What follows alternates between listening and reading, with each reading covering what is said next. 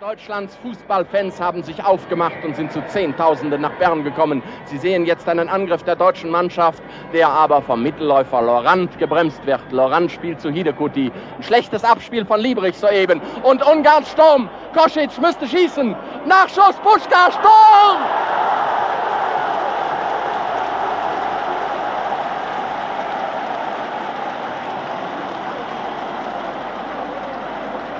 Was wir befürchtet haben, das ist eingetreten. Der Blitzstart der Ungarn hat ihnen die Führung eingebracht. Ungarn schießt nach sechs Spielminuten durch Puschkasch, den Spielführer, das 1 zu 0. Das Tor kam so zustande. Fehlerhaftes Abspiel von Liebrich, dann alleine durchgegangen Kosic. Er schießt einen Deckungsspieler der Deutschen an. Genau prallt der Ball dann Puschkasch vor die Füße und unhaltbar für Turek schießt Puschkasch flach in das von uns aus gesehen rechte Toreck ein. Morlock zu Schäfer, immer noch in der eigenen Hälfte, jetzt in die gegnerische Hälfte, Fritz Walter eingesetzt, Fritz Walter zu Rahn. Und bevor Rahn wieder zu Fritz Walter spielen kann, ist der linke Verteidiger der Ungarn, ist Lantosch dazwischen gesprungen und hat den Ball weggespielt. In die gegnerische Hälfte, also in unsere deutsche Hälfte. Und da haben wir viel Glück gehabt. Als Puschkasch einer Steilvorlage nachsausen will, aber ausrutscht auf dem glatten Fußballrasen dort und trotzdem jetzt wieder einen Angriff eingefädelt hat. Doch Glück für Deutschland und jetzt Tor! Tor! Einmal hatten wir Glück.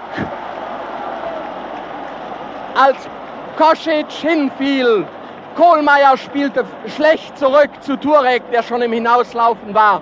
Turek konnte das Leder nicht festhalten. Schibor wie der Wirbelwind vom rechten Flügel aufgetaucht, dribbelt nach links hinüber und erzielt das zweite Tor für Ungarn. Ungarn führt mit 2 zu 0 eine unerhörte Nervenbelastung für unsere Mannschaft. Unsere Hintermannschaft ist nervös.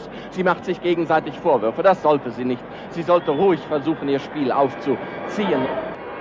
Deutschland versucht von rechts einen Angriff aufzuziehen. Rahn hat den Ball zugespielt bekommen. Der Ball prallt vom Schiedsrichter ab und Rahn wird von Lorand angegriffen und bleibt wieder zweiter Sieger. Ungarns Mittelläufer, der größte Spieler, der längste Spieler seiner Mannschaft, hat den Ball bekommen. Aber sein Abschlag bleibt bei Eckel aus Kaiserslautern hängen. Der zu seinem Clubkameraden Fritz Walter. Von dort zu Rahn. Rahn und Tor!